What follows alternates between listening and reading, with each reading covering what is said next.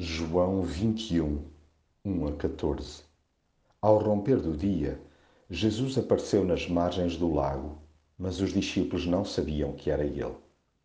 Jesus falou-lhes assim: Amigos, têm alguma coisa que comer? Eles responderam: Nada. Jesus disse-lhes então: Deitem a rede para o lado direito do barco, que hão de encontrar.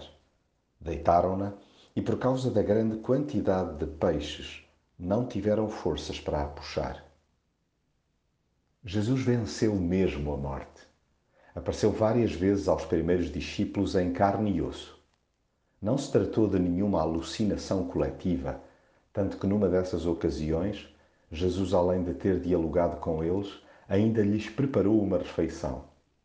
Apesar de serem altas horas da madrugada, nenhum deles estava a sonhar até porque estavam a pescar.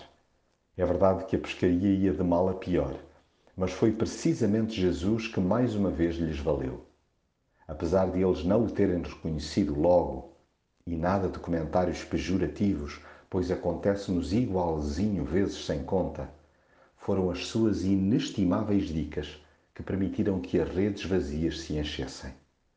Quem dera que nos caia a ficha de imediato, sempre que Jesus nos aparecer de forma a que possamos balbuciar: É o Senhor.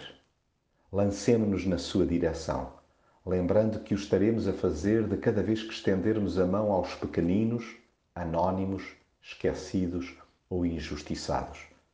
Sob a sua alçada, a rede aguenta toda a gente e não se rompe.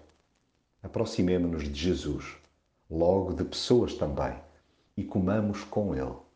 Sim, Jesus está vivo e cada vez há mais corações a reconhecê-lo.